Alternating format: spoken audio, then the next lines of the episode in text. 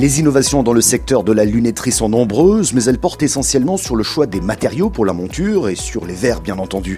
Voici donc une vraie révolution qui arrive sur le marché. Il s'agit des premières lunettes connectées et intelligentes. Elles ont été mises au point par la société LCLC, jeune entreprise créée en 2016 par Philippe Perrard. Philippe Perrard que nous avions rencontré et qui nous présente ces lunettes révolutionnaires. Bonjour Philippe Perrard. Bonjour. Merci d'avoir accepté notre invitation. Très heureux de vous retrouver dans le Business Club de France. Euh, ancien directeur général d'Atoll les opticiens. Euh, vous, étiez, vous êtes devenu aujourd'hui chef d'entreprise. Hein, votre propre entreprise, LCLC, elle s'appelle comme ça. Fabricant de montures de lunettes connectées. Petite précision déjà, la tête d'Atoll, ça vous avez travaillé cette affaire-là puisque vous aviez lancé les lunettes connectées TU que l'on pouvait géolocaliser lorsqu'on les perdait. la vie est ainsi faite. Vous avez quitté Atoll pour poursuivre une nouvelle aventure dans ces lunettes lunettes Alors, LC, LC, qu'est-ce que c'est? Alors, LC, LC, c'est une euh, start-up qui est dédiée 100% aux objets connectés, tout particulièrement les lunettes connectées intelligentes. Mm, mm.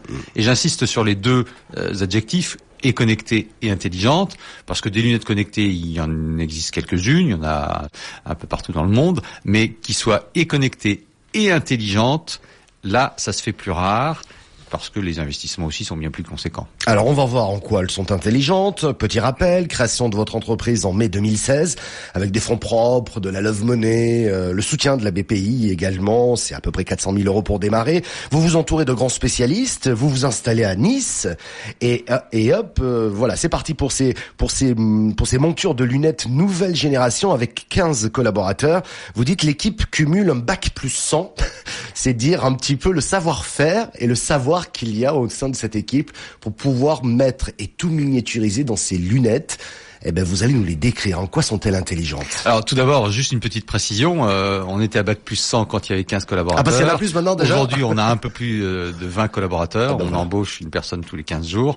Et effectivement, on doit être à bac 150 euh, maintenant. Alors le bac plus 150 pour faire ces lunettes. Est-ce que vous pouvez nous les décrire? Qu'est-ce qu'elles font? Qu'est-ce qu'elles proposent? En quoi sont-elles intelligentes? Ces lunettes, ce sont des lunettes qui ont l'aspect de lunettes normales, mais euh, bien évidemment, elles sont truffées d'électronique, à peu près 150 euh, composants, dont aujourd'hui une quinzaine de capteurs qui vont nous permettre de récupérer des données physiques, physiologiques et environnementales. Les données qui sont collectées vont être traitées directement dans euh, les puces qui sont intégrées dans les branches de lunettes, permettant de pouvoir faire tourner nos algorithmes et de prédire aux porteurs un certain nombre de risques qu'éventuellement il encourt. Donc, il y a beaucoup d'intelligence, on vient de le voir. Mais pour quel type d'usage finalement? Alors là, vous vous lancez, on va voir, hein, il y a différentes possibilités, j'essaie juste d'un peu de structurer pour pas qu'on s'y perde. Vous vous lancez notamment dans une première euh, euh, lunette qui va lutter contre la somnolence au volant. C'est le premier axe, je dirais, de développement. Oui, alors effectivement, on avait euh, deux axes au départ qui nous semblaient être les plus porteurs. D'une part, la problématique effectivement de la somnolence au, volant, qui est un, un vrai problème et d'autre part tout ce qui concerne les personnes âgées. Mm, et vous mm. allez voir que comme toute euh, start-up, on doit pivoter un petit peu pour, euh, euh, je dirais, être beaucoup plus près des, marchés qu'on vise. Alors pour ce qui concerne d'abord la, la problématique de la somnolence au volant, ce qu'il faut voir aussi, c'est que une start-up ne vit que si elle rencontre le succès et notamment les clients. Mm, et c'est vrai que avec le groupe Optique 2000, qui lui est déjà investi sur les problématiques de conduite et, euh, et je dirais de prévoyance et de prévention, on a tout de suite trouvé le fit. Voilà, donc ces lunettes tout à fait révolutionnaires. Juste une précision, euh, la somnolence au volant, c'est la première cause de mortalité sur autoroute, il faut quand même le dire. Et si on rapproche euh, cette information aux 40 millions de titulaires d'un permis de conduire en France, 8 sur 10 portent des lunettes, ça fait déjà un marché conséquent.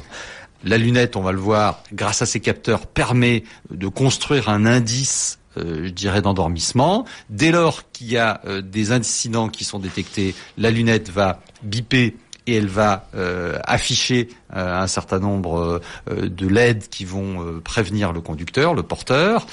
ensuite, le côté communautaire, c'est que bien sûr, nous sommes dans une même voiture, je pique du nez, et eh bien le téléphone de Michel Picot va se mettre à sonner pour lui dire attention, Philippe est en train de s'endormir, faudrait peut-être le remplacer. Et puis si on est tout seul au volant, c'est là où justement on apporte une véritable solution et pas uniquement un produit, grâce à la filiale Europe Assistance de Generali. Mmh. Là, on a un téléacteur qui va venir vous appeler, qui va vous dire Michel, on a repéré que vous étiez en train de, de, de, piquer du nez, vous êtes à 5 km 275 de la prochaine aire de repos, on va converser via les haut-parleurs de la voiture, bien, mmh, sûr, avec vous jusqu'à cette heure de repos. Comme ça, euh, vous pourrez vous arrêter, vous reposer, etc. Alors, on l'a vu pour la somnolence. On a compris que ces lunettes sont bardées de capteurs, donc elles mesurent euh, différentes, j'imagine peut-être un peu la transpiration, enfin des, des, petites choses comme ça qu'on détecte peut-être pas nous-mêmes, mais qui sont capables de déceler, bah, par exemple, qu'on va s'endormir. Mais est-ce qu'on peut aller plus loin? Est-ce qu'elle peut mesurer, par exemple, la pression artérielle? Euh, parce, pour quelqu'un qui souffre de, de, de, ce type de maladie Est-ce qu'elle peut euh, le rythme cardiaque par exemple aussi Est-ce que ces lunettes peuvent devenir encore plus intelligentes?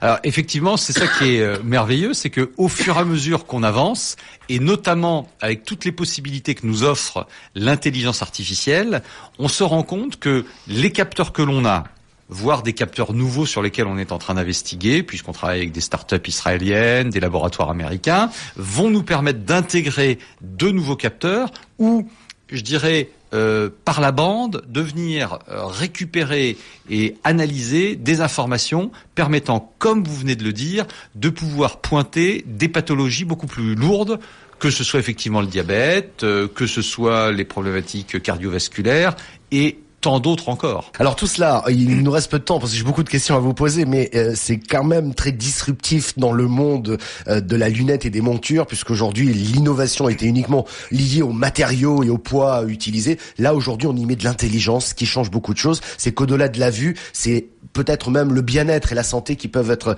qui peuvent être améliorés.